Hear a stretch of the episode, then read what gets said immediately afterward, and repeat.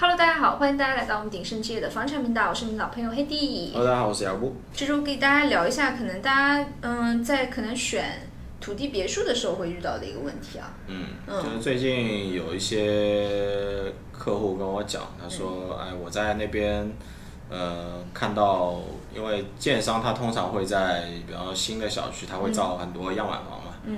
他说，哎，找，比方说找雅各布买和找建商买，它到底有没有什么区别？嗯，那当然有区别了，雅各布多厉害。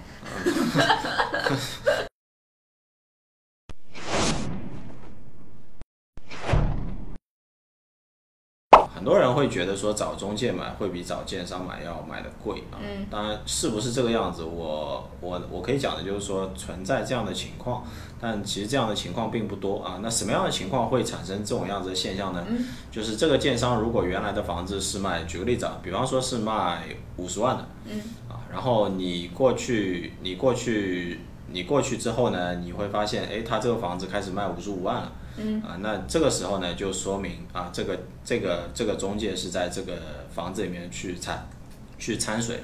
嗯那这个呢，对客户其实是不公平的嗯啊，这个客户其实不公平的。嗯那通常来说，还有一种做法呢，就是你不管是找建商买也好，还是找中介买也好，那个房子的价钱其实是不会变的。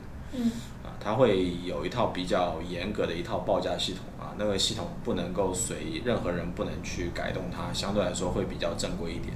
嗯那别人会想就是说，哎，那我那即使费用一样，我为什么还是要找中介买？那其实我这边发现有很多已经造过房子的人，他会跟我抱怨说，有些房子的建商好像造到中间就找不到找不到人了。呃，或者是在流程进行到某一个阶段的时候，他突然就觉得这个建商的服务好像就不是很好了。那为什么会产生钱已经交了的时候，那为什么会产生这样的情况呢？是这样的，就是呃，首先你要知道说，建商里面那些坐在建商样板房里面的那些人，他都是他都是收工资的嗯啊，领工资的人他一般都会有惰性，啊 通常来说都是这样的。你在说我吗？对，是的，你要积极，否则你要被开除了。嗯领工资的人一般都会有惰性的，然后每天来来往往的人他也会很多，他不像中介，他会一直跟着你一个客户，他每天 working 的人很多，他能做完一单，他就尽量要去服务下一个客户了。那很多时候呢，你坐在里面的人呢，他可能是帮你初步做一个大概的一个画图啊，或者做一个最初步的一个设计。嗯。那很多人他说，哎，我到了设计这一块过了以后，他说我到了选材，我到了造房子中间，我就会发现，哎，当时和我当时和我签合同的那个人不在了之后，他说我和后面的人的沟通就不是很顺畅。那其实问题就出在最早的那个人，因为他对他来说，他的工作已经完成了，后面的事情都是他同事的事情。那他问他领这份工资，他为什么要把他同事的事情也也做掉呢？就是你建筑的你建筑的东西，你建筑过程中的事情又不是我的事情，或者你选材料的事情又不是我的事情，我为什么要帮你去做？嗯呃，比较现实的一个例子就是我之前大概三应该两年前吧，有一个客人，他也是条件也是非常好，他造那个房子也很贵的。嗯当时我有试探性，我没有强制让他去跟着我去找建商去找房子，嗯然后他自己大概找了那个找了也是当地非常有名的一个建商去造房子。是谁？啊，那就 那就不方便说，那就不方便说了。然后，然后我说 OK，那你既然已经去跟他谈的话，我也不想说我一定要在中间去插一脚。嗯然后我说 OK，那你就跟着他去做吧。然后嗯大概过了，就他开始房子开始造了。嗯嗯大概过了一年之后，他说：“哎，雅各布，他说你知不知道这个建商这个人？”然后我说：“我说我知道。”然后我说：“有什么事情吗？”他说：“他说我跟他，我好像打不到他电话了，你知道吧？我好像我好像找不到他人了。嗯大概问题出了什么问题呢？他的房子周边可能会有一些，呃，可能树比较多啊，嗯或者怎么样的。那他可能要涉及到一些砍树啊，或者怎么样的一些问题。但是对于建筑商来说，砍树是你客人的问题。嗯那你自己去找人把那树砍掉就就 OK 了。那那你砍完之后你再来找我嘛。嗯那那他就会觉得说，哎，我到底要找谁砍树啊？这个树该不该砍？能不能砍？到底怎么砍？他就不知道了，他就他就很懵。然后他想去找那个，因为他觉得自己不太懂嘛，他要去找建商，建商觉得这不是我工作啊我是一个领工资的人，这不是我工作，我为什么要那个？嗯那我晚上休息的时间，你九点钟打电话给我，我为什么要接啊？就就就是这样一个概念。嗯然后他说：“哎，雅各伯，我找不到那个人了，你觉得会会会不会有什么问题？”然后后来我当天晚上我就给那个人打了电话，我说：“这个这个这个客人其实我有我有认识，虽然我没有做他生意，但但但他的问题大概是这个这个这个这个，你去帮他解决一下。”然后后来他他就打电话给他，那那可能观众朋友就说：“哎，为什么客人找他不行，我找他就行？”那你要有一个概念，就是说，对于这个对于这个建商的销售来说，中介对他来说可能是五个客人、十个客人，甚至说是二十个客人。批发，对我对他来说，我是一个批发商，但是你对他来说，你只是一个个体户，对个体户，你是一个一锤子买卖。不管我怎么样去服务你，你这个客人过了之后就过了，你不会再给他带任何新客户过来。但是对于我来说，如果他不服务好我，我以后就不会给他带客人。中介在业界地位这么高吗？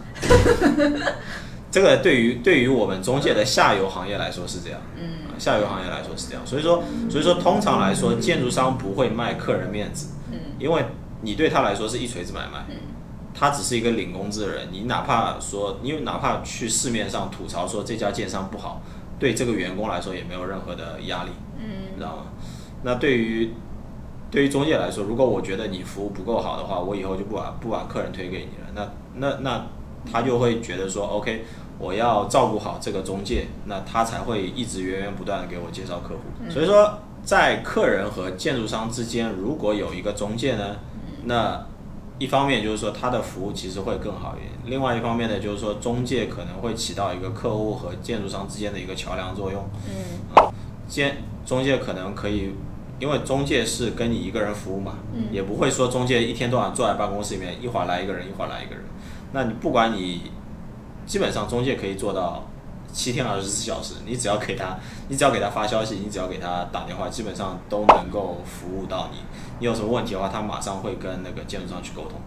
而且通常来说，如果你的你的图纸在中间部分，他们都是一板一眼的。比方说图纸到了中间部分，他们不太会帮你做更多的修改。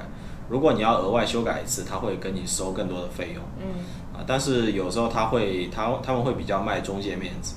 嗯他会说，哎，我客人好像在这个地方又有一些不一样的想法。他他虽然会觉得很麻烦，嗯，但他还是会顶着压力去帮你做完。明白。差不多是差不多是这样一个感觉。嗯好，OK，那为什么有些的建筑商他可以做到说啊、他他有中介的情况下卖给你是这个价格，他没有中介的情况下卖给你还是这个价格呢？嗯因为对于建筑商来说，他会他本身 marketing 是有是有一个费用存在的嗯啊，这个 marketing fee 呢，到底这个钱到底是给广告费，嗯给坐在里面办公室的那些职员，嗯还是给你中介？嗯，给谁其实都一样。不同公司不同策略。对不同公司不同策略，其实其实给谁都一样。如果他给里面的销售人员，销售人员可以服务好那个客户，他当然对他来说是 OK 的。那如果他把这部分钱给了中介，那中介如果可以在外面可以更好的照顾他的客户呢，他当然也愿意给。嗯。这就导致说，有些建商他其实愿意说把他的那个市场费，嗯。不管是那个办公室费用也好，广告费用也好，里面分一部分出来，嗯。给到中介，然后让中介去给他带客人，嗯或者说他把这部分钱给那些员工，嗯。对他来说其实是个双双双渠道，他们都会做，嗯啊，这就是这就是我要跟呃屏幕前的观众去解释的，就是呃，其实你并不会因为说你在和建筑商的交流过程中多了一个中介，你可能会觉得那部分费用给增加了，因为对建筑商来说，你不能拿走他广告费，嗯就你去找他说，哎，我没有通过中介，你能不能把啊广告费啊或者 marketing 费啊给我？这这不可能，你找任何一家建商，他都不可能把这部分费用给你。嗯但是如果你找了一个中介的话呢，他就必须把这部分费用给中介。所以说我只要我我这一期的目的主要就是要要打消有一些客户他觉得说我找中介买是不是我多花钱了？其实并没有。